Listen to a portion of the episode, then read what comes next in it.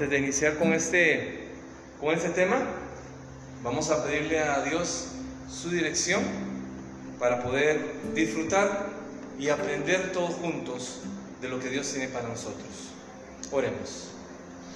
Amado Salvador, te agradecemos nuevamente por tu amor, por tu misericordia. Señor, gracias porque nos da la oportunidad de poder crecer.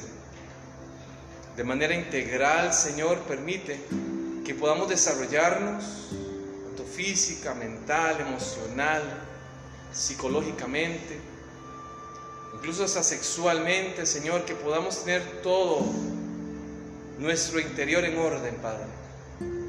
Permite que como familias podamos todos juntos mantenernos unidos, crecer y felices siempre de perseverar en la fe. Dios, danos sabiduría en esta hora y abre nuestras mentes y nuestros corazones. En el nombre de Jesús lo pedimos. Amén y amén. Bien, hoy vamos a estar hablando acerca de ese tema. Hablemos de sexualidad, hablemos un poquito del tema de sexualidad. Yo quiero invitarle para que en esta hora usted también pueda tomar algunas referencias, algunos apuntes sobre un tema que es muy amplio, ¿okay? un tema que contiene que tiene mucho contenido, que es muy amplio el poder eh, conversar. Vamos a poder tener una síntesis de algunos conceptos importantes sobre el tema de la sexualidad que se están abordando actualmente, que quizás incluso tal vez usted no se está familiarizando con algunos conceptos.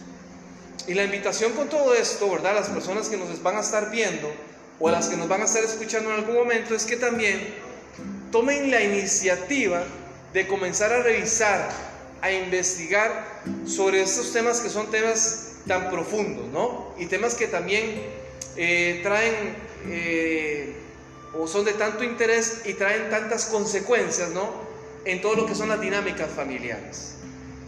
Vivimos en un contexto donde básicamente todo lo que tiene que ver con los medios de comunicación, tanto los medios convencionales hablo de la televisión, hablo de la radio, como los no convencionales, que son los medios de comunicación que, que más se utilizan en la actualidad, que tienen que ver con el tema de las redes sociales, el tema del Facebook, del Instagram, de YouTube y de otras redes sociales que están socializando algunos conceptos que muchas veces distorsionan el tema del concepto de la sexualidad.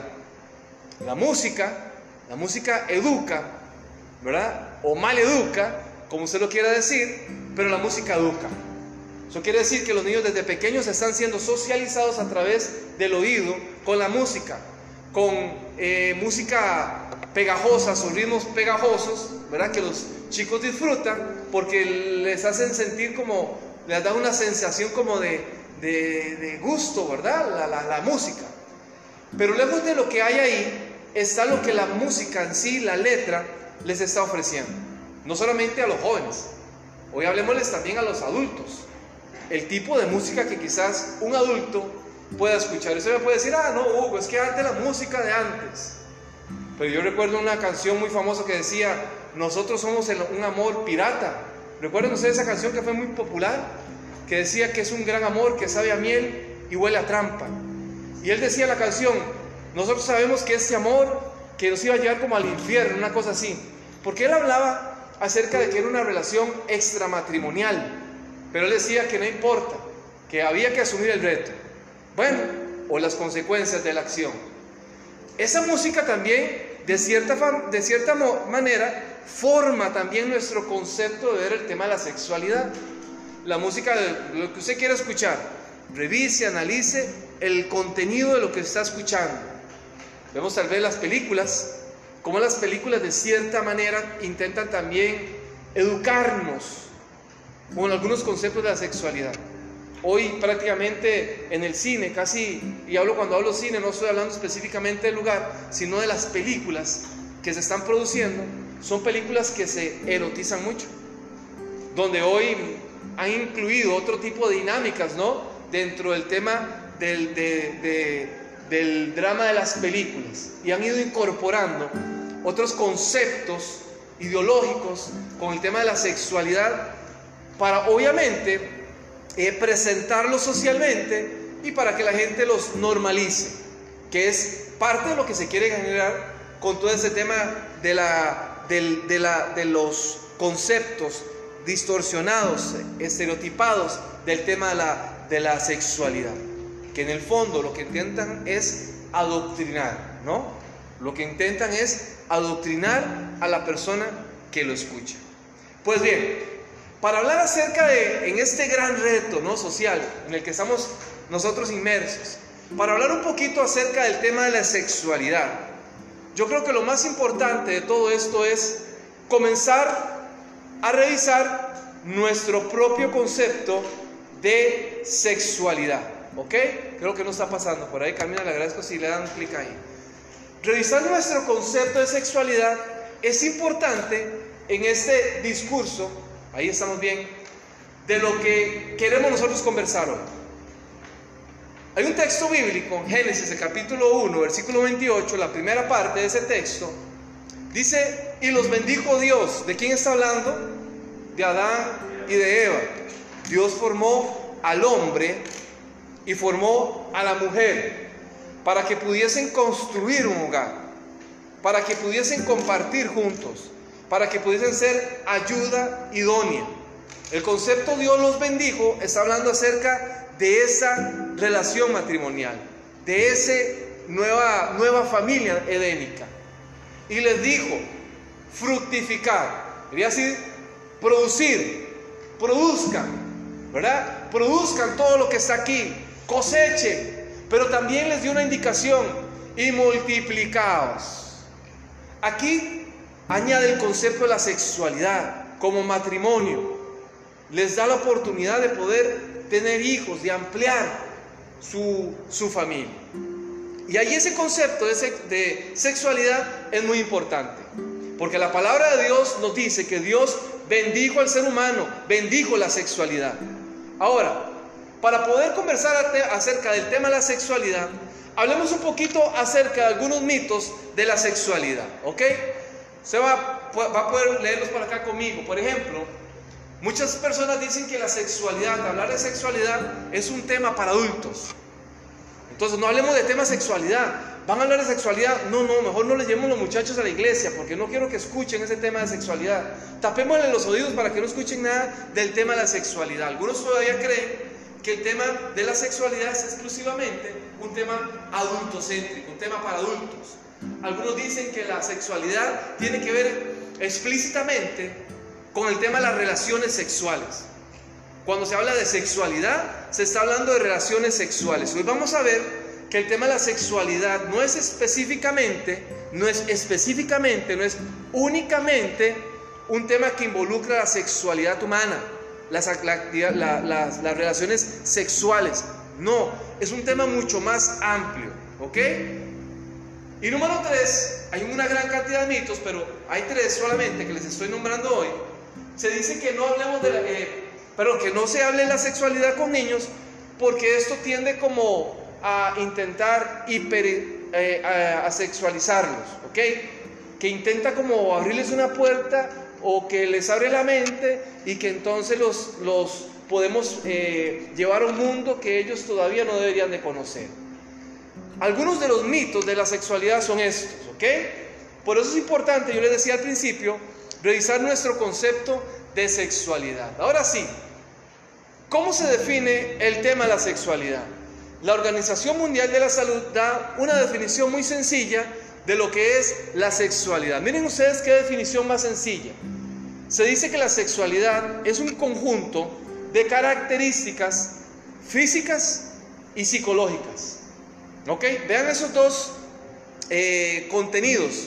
Un contenido físico, tiene que ver con el cuerpo, y un contenido psicológicas, propias de cada sexo. Cuando hablamos de sexo, me estoy refiriendo a hombre y a mujer. ¿Ok? Alguna gente, algunas canciones, lo, que le decía anteriormente, eh, habla del sexo como tener relaciones eh, sexuales genitales, como es como se llama, ¿no? El sexo tiene que ver con el ser hombre o el ser mujer. Eso es, eso es sexo. Si usted busca la, en la definición de sexo en el diccionario, va a ser característica de ser hombre o ser mujer. Ese es el sexo. Así que entonces la sexualidad es ese conjunto de características de todos los que estamos aquí, tanto físicas como psicológicas. ¿Ok? Ahora, la, la sexualidad específicamente tiene cuatro características. Número uno, vamos a revisar, se llama el erotismo. El erotismo tiene que ver con el placer. Dios bendijo al ser humano con las relaciones sexuales dentro del matrimonio. Por eso, jóvenes, es importante entender que la sexualidad, que las relaciones sexuales, sí son muy placenteras. Tiene un contenido erótico, de placer, pero dentro de un marco donde Dios lo establece. Y el marco donde Dios establece las relaciones sexuales genitales y coitales, así es como se le dice, pero vamos a decirle las relaciones sexuales, es dentro del marco del matrimonio, donde hay placer, donde hay satisfacción mutua. Esa es una de las, características de la sexualidad. Esto permite, número dos, fortalecer el vínculo afectivo en una relación de pareja. Las relaciones sexuales fortalecen el vínculo Ven qué importante es, por eso es que esas relaciones sexuales, la práctica de las relaciones sexuales dentro del matrimonio, favorece, fortalece el vínculo en una relación de, pareja. Número tres, pues el cuarto también, tiene que ver con un tema de reproductividad. Lo hablamos anteriormente. El tema de la sexualidad, ¿verdad? Que estamos hablando no solamente un tema de placer. Dios dio la sexualidad también para que nosotros podamos reproducirnos. Y se reproducen desde un orden, eh, desde un orden donde Dios lo estableció, hombre y mujer. La única forma para poder reproducir la raza humana es a través de un hombre y de una mujer. Biológicamente, ¿no? Una mujer y una mujer no pueden embarazarse un hombre y un hombre no pueden embarazarse. Desde el orden divino es precisamente hombre y mujer. Y por supuesto que tiene que ver con un concepto, y no se me pierdan con esto porque es muy importante, porque esto lo vamos a abordar en, en minutos. Tiene que ver con dos detalles, se llama el sexo genético, que esta parte tiene que ver con algo que se llama el genotipo, la genética del ser humano, ¿ok? Ahorita lo vamos a descubrir, vamos a hablar un poquito acerca de los genes, pero no pierda de vista estos dos conceptos, que es el sexo genético y el sexo físico. Son dos cosas diferentes. Mis características físicas y mis características genéticas. Porque tal vez yo tengo características físicas, ¿verdad? De hombre, pero quiero aparentar, que sea mujer, ¿verdad? Entonces me hago algunos cambios a nivel físico y proyecto y la gente me puede interpretar como una mujer y yo me puedo ver como mujer, pero también hay una genética que es muy importante. Y noten ustedes porque hace un tiempo atrás, hace unos, tal vez un año atrás, yo había explicado acerca de este concepto. No se me pierdan con esto porque esto es muy importante y es como el fundamento de lo que hoy vamos a conversar. ¿Qué es una característica genética?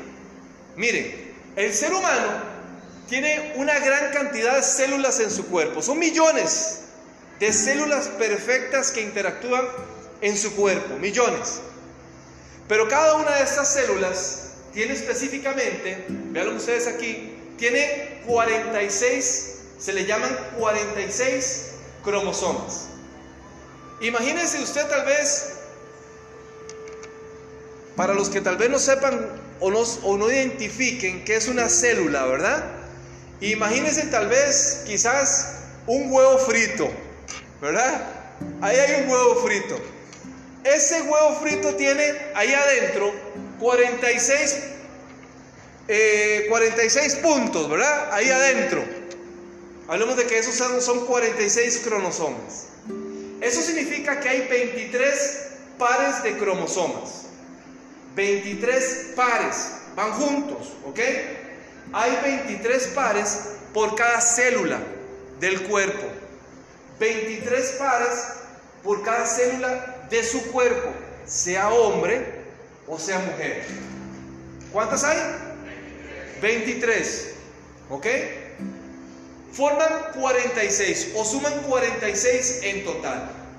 De estos 22 pares se le llaman autosomas. ¿Por qué?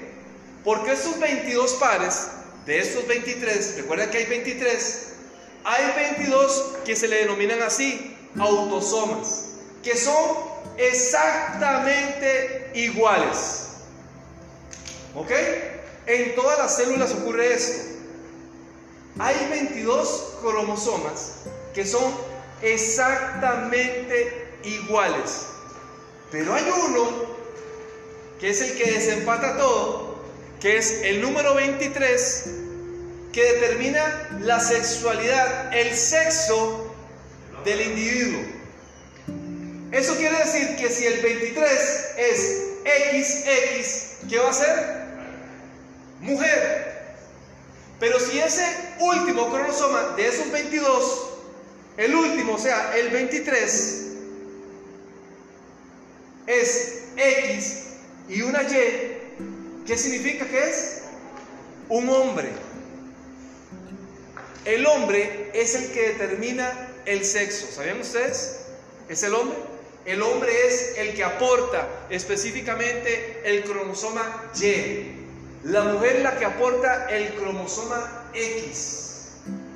Y en su infinita sabiduría Dios, ¿verdad? Sumando todo eso en su infinita sabiduría, se daba cuenta que en ese cromosoma iba a definir quién iba a ser usted. Si Kevin iba a ser un hombre,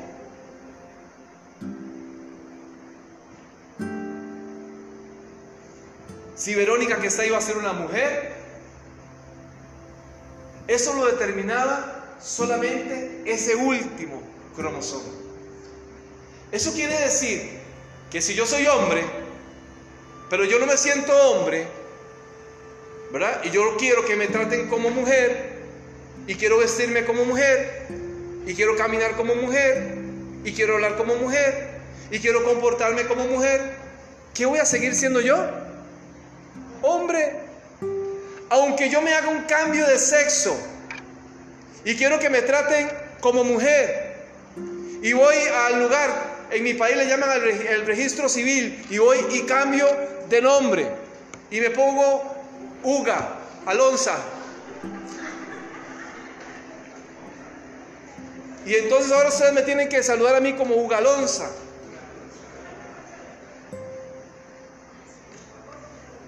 Yo les puedo demostrar a ustedes con mis documentos que yo soy Ugalonza.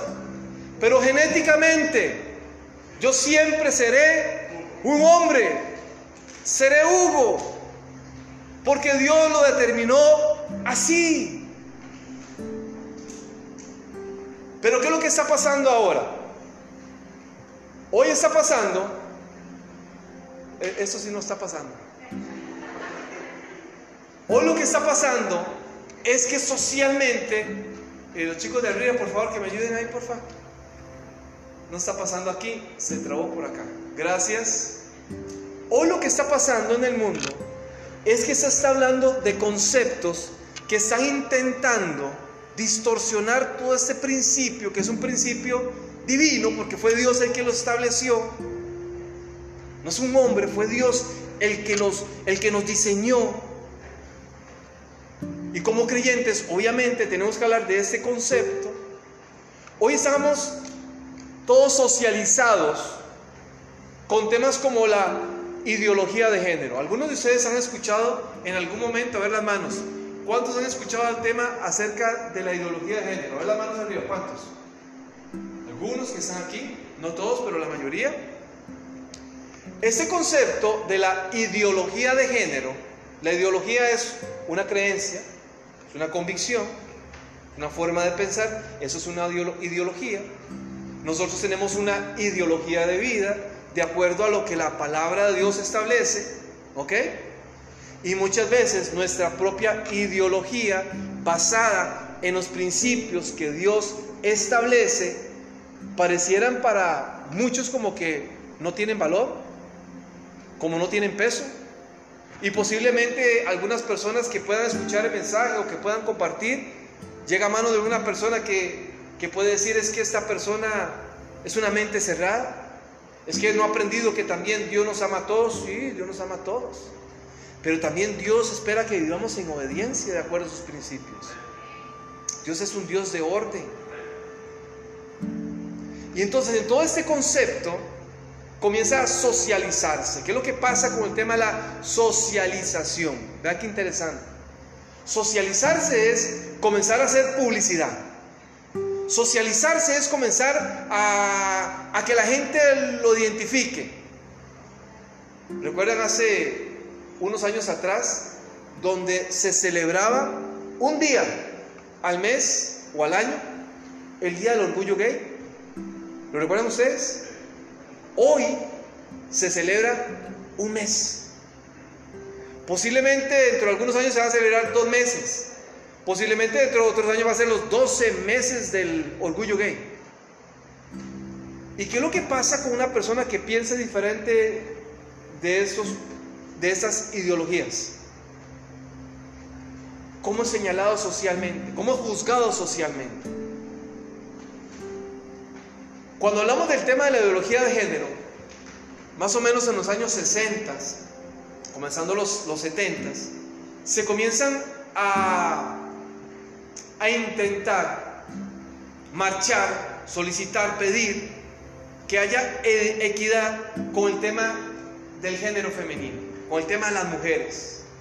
Y se comienza a pedir que haya equidad con las mujeres. Hombres y mujeres deben de vivir en equidad. Y se comienzan a hablar conceptos de validar los derechos de la mujer. Después vienen los derechos de las personas jóvenes o de los menores de edad, de los niños y niñas menores de edad. Y allí comienzan a desarrollarse un montón de, de deseos, ¿verdad? De poder luchar por los derechos de ciertas afinidades también. Y entonces en aquel momento las mujeres comienzan a marchar por sus derechos. Y gloria a Dios por eso. Porque las mujeres comienzan a obtener sus derechos. Son tratadas eh, como deben de ser, ¿no? Tratadas. Igual que el varón, de la misma manera. Pero en esos conceptos ya se comienzan a meter otro tipo de filosofías. Y allí en este tema de la ideología de género, ahora sí se comienzan a intentar socializar Temas como por ejemplo el homosexualismo, temas como por ejemplo eh, el poder adoptar la adopción de niños de parejas del mismo sexo, temas como por ejemplo el derecho al aborto. Y conceptos como esos también se comienzan a socializar. ¿Han visto ustedes ahora lo que ha pasado en las noticias con las personas que están marchando porque, porque eh, porque atentaron, dicen ellas, contra su deseo de poder abortar en algún momento, ¿verdad? Simplemente porque yo deseo abortar y yo quiero cortarle la vida a una persona y ese es mi interés, entonces nadie puede violentar mi interés. Todo ese tipo de cosas, ¿no? Se comienzan a socializar y la ideología de género se está metiendo poderosamente, poderosamente en la sociedad se comienza a socializar a través de muchas maneras. Hoy se comienzan a hablar conceptos como por ejemplo el género no binario. ¿Alguien ha escuchado acerca del género no binario? De lo que le llaman ellos el género fluido. ¿Han escuchado ustedes, señores? ¿No? ¿Alguien ha escuchado? Date la mano. ¿Quién ha escuchado acerca del género binario? No binario. Aquí Caleb, varón, allá atrás también. Tenemos como cuatro personas. Eso es lo que les estoy diciendo. Ven que estos conceptos se nos están introduciendo, se están introduciendo en la doctrina que están sus hijos recibiendo. Pero usted como papá y como mamá ni siquiera se está dando cuenta. Y entonces se nos está socializando de, de manera bonita. Sale un día estos Jennifer López y presenta a su hija. Y ella dice que su hija es género no Binario. Cuando hablamos de binario, ¿qué significa binario? ¿Qué es dos? Género masculino y femenino.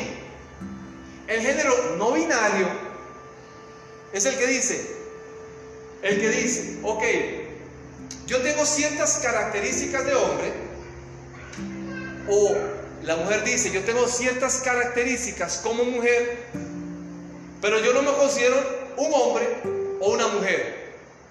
Yo me considero neutro. Y entonces, como yo tengo mis características de hombre, tengo voz de hombre, cuerpo de hombre, panza de hombre, un hombre sin panza no es hombre, los estoy defendiendo.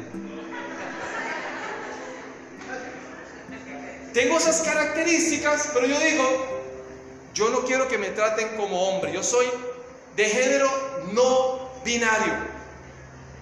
Yo no me identifico con nadie, soy neutro.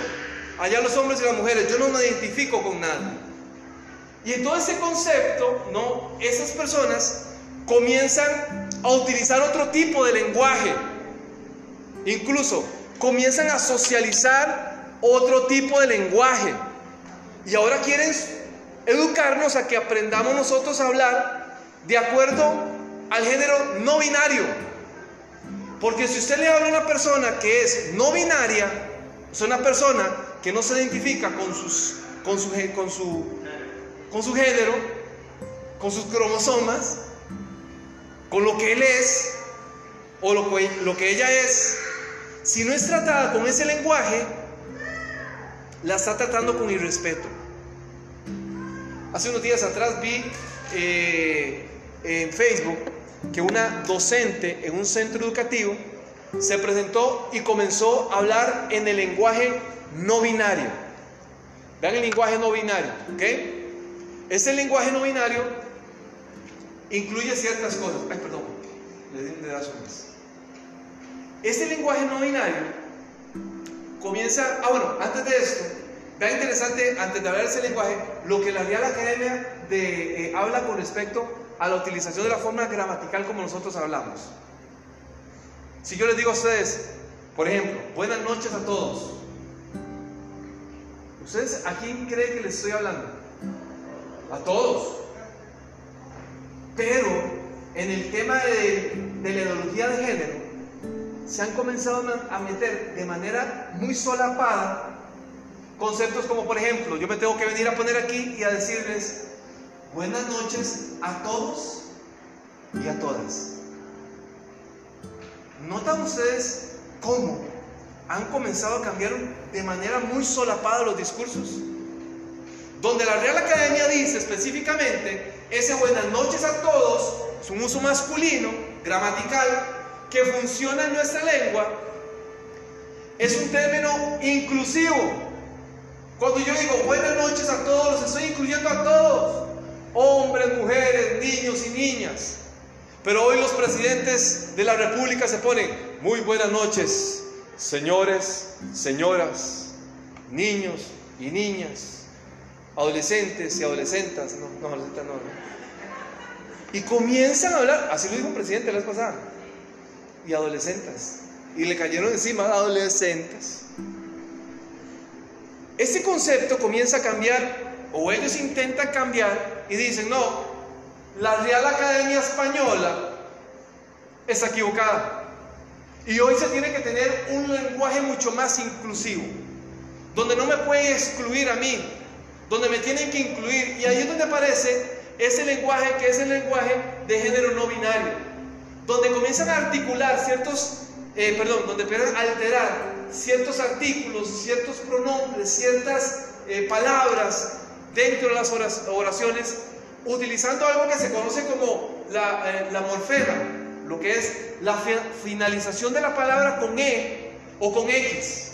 Por ejemplo, si yo digo, mi amigo es escritor, hoy la gente que está intentando reeducarnos para utilizar un lenguaje no binario, quiere que nosotros digamos, mi amigue es escritore. Vamos a parler italiano. Mi amigue, ojo que aquí dice mi amigue, Quitaron la, en ese caso, la O de mi amigo, que es masculino, o podríamos quitar la A de mi amiga, que es escritora. Quitaron la A o la O y pusieron la E. O, están, o sí, pusieron la E. Y entonces quiere que diga mi amigue. Eso significa que es neutro. Que no se sabe si es amigue, eh, amiga o amigo. Es amigue. Mi amigue es escritor. O se puede cambiar también la A la O, ¿verdad? Del femenino o el masculino por una X. Eso, por lo menos para escribir. Porque para leer yo no sé cómo lo leeríamos. Mi amix. Mi amix es escritorex. Es un poco confuso para poder conversarlo. E incluso comienzan a utilizar el arroba, ¿verdad? El arroba eh, para poder también ahí eh, describir. En lugar de poner mi amigo, ponen el arroba. ¿Han visto que el arroba es como una A? Esa arroba simboliza O o A. ¿Ok? Pero noten ustedes cómo de manera solapada intentan de alguna manera siempre reeducarnos, de sacarnos de lo que, de lo que realmente Dios ha establecido. Ahora, para ir aterrizando con ese tema, que ya les digo, es un tema muy amplio. Y tal vez ahora cuando finalicemos la, la, transmisión, quizás tal vez algunos, algunos tengan algunas dudas y podamos compartir ahí un par de respuestas. Yo lo que le quiero decir a usted es lo siguiente, mi querido amigo, mi querido hermano. ¿Cómo en medio de una situación donde les acabo de dar algunos ejemplos, son algunos ejemplos de lo tanto que se está dando hoy en el mundo, de la forma como, por ejemplo, a nivel eh, escolar, los, los niños de, preescolar y de escuela en muchos países de Latinoamérica ya están siendo educados con, con temas, eh, se les abordan temas de sexualidad, que eran temas que antes se desarrollaban en, otros, en otras etapas de vida, pero desde pequeñitos comienzan a intentar adoctrinarnos precisamente con conceptos de homosexualismo, de lesbianismo, de conductas transgénero, etcétera, ¿no? Y entonces desde pequeñitos, si yo comienzo a ver que todo eso que está pasando ahí en ese marco me lo están enseñando, me lo están explicando y me están diciendo que eso es natural, que eso es bueno, algunos niños que todavía están construyendo su identidad, recuerden que los jóvenes construyen su identidad, están en, en un proceso de construcción de identidad, más o menos por ahí ante los 20, 21 años, que es según lo que la Organización Mundial de la Salud dice que hasta ahí más o menos llega la adolescencia. Y están en ese concepto de quién soy yo. Allí no intentan construir desde todo lo que socialmente ven. Y entonces cuando comienzan a recibir ese tipo de adoctrinamiento, en algún momento pueden decir, bueno, no hay ningún problema en, en que yo sienta algo por aquella persona que es de mi mismo sexo. Y no es malo, no es antinatural, porque me lo están enseñando. Y con esos conceptos se comienzan a desarrollar desde una generación muy pequeña. Estamos viendo o estamos o tenemos que pensar que esos adoctrinamientos de esa población pequeña, preescolar o escolar, van a dar frutos dentro de unos 15, 20 años. ¿Qué conceptos de sexualidad podrán tener aquellos jóvenes que hoy son niños preescolares? Por eso, la pregunta es esta. ¿Cómo proteger la salud sexual de nuestros hijos? Número uno, apunte por ahí, señor, señora. Padre. Número uno, edúquese usted constantemente. El reto está en la educación. Si usted se educa si usted busca información, si usted deja de invertir tanto tiempo en Netflix, en las maratones de Netflix, en libros que quizás no le traigan crecimiento, ni a usted ni a su familia, que lo hacen perder el tiempo frente quizás eh, programas deportivos ¿verdad? Durante toda la noche, durante todo el día. Edúquese. La educación es muy importante. Revise, usted tiene hijos adolescentes. Todavía no solamente hágalo por usted, hágalo por la responsabilidad que usted tiene a cargo. Número dos, revise su concepto de sexualidad. Porque así como nosotros vivimos nuestra sexualidad, si usted es una persona que vive su sexualidad de manera desordenada, revise su sexualidad. Haga un alto en el camino y diga, no Señor, yo necesito poner mi sexualidad en sintonía con mi espiritualidad. Porque no es posible que a mi edad yo me comporte, tenga ese tipo de comportamientos sexuales. Eso es revisar el concepto de sexualidad. Porque así como lo vivimos, así lo interpretamos. Y si usted es un, un papá, una mamá, que vive su sexualidad, tiene un concepto de sexualidad muy distorsionado, cuando sus hijos comienzan a tener ciertas prácticas, usted va a decir, ah, no importa, dejémoslos que descubran el, el mundo, que sean medios amish, ¿verdad? Que se vayan ahí y que regresen si es posible. Número 3. Planifiquen espacios para conversar sobre estos temas. Fortalezcan el diálogo como familia. Desen la oportunidad de poder conversar. Ve un noticiario, una noticia, eh, un, eh, un artículo, algo que le llama la atención.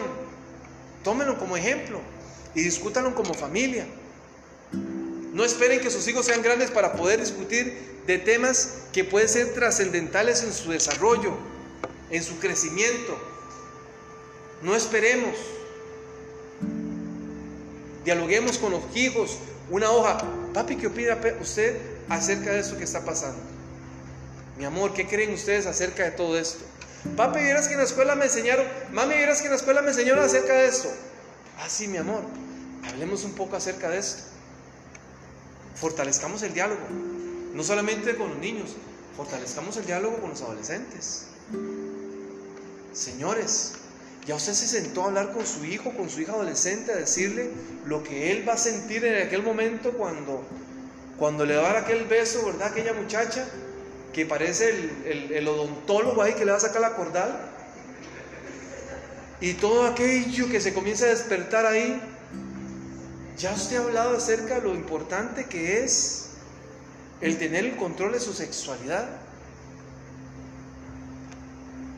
Que no pase el tiempo que no pase el tiempo, porque si usted no dedica su, educa a su hijo, a su hija, lo van a educar en otro lugar.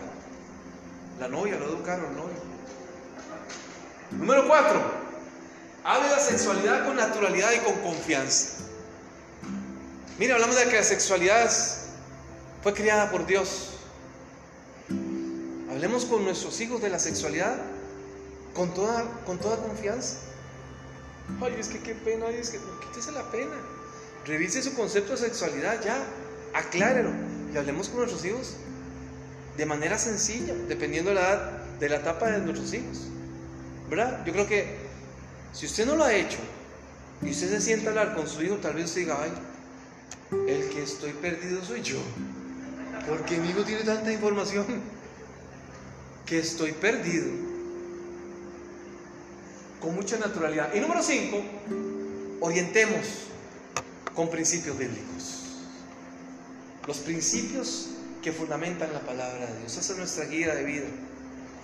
No podemos dejarla fuera. Todo ahí está bonito. Qué bonitos los consejos que nos dan, pero la palabra de Dios es la que nos da la guía para que nosotros podamos tener la sabiduría de tomar las mejores decisiones para poder educar a nuestros hijos como Dios lo desea. Que Dios les bendiga. Que Dios les dé sabiduría, entendimiento para poder, padres, madres de familia, jóvenes, seguir perseverando en nuestra, en nuestra fe, en nuestra vida cristiana y sobre todo mantener una sexualidad sana como Dios así lo determina.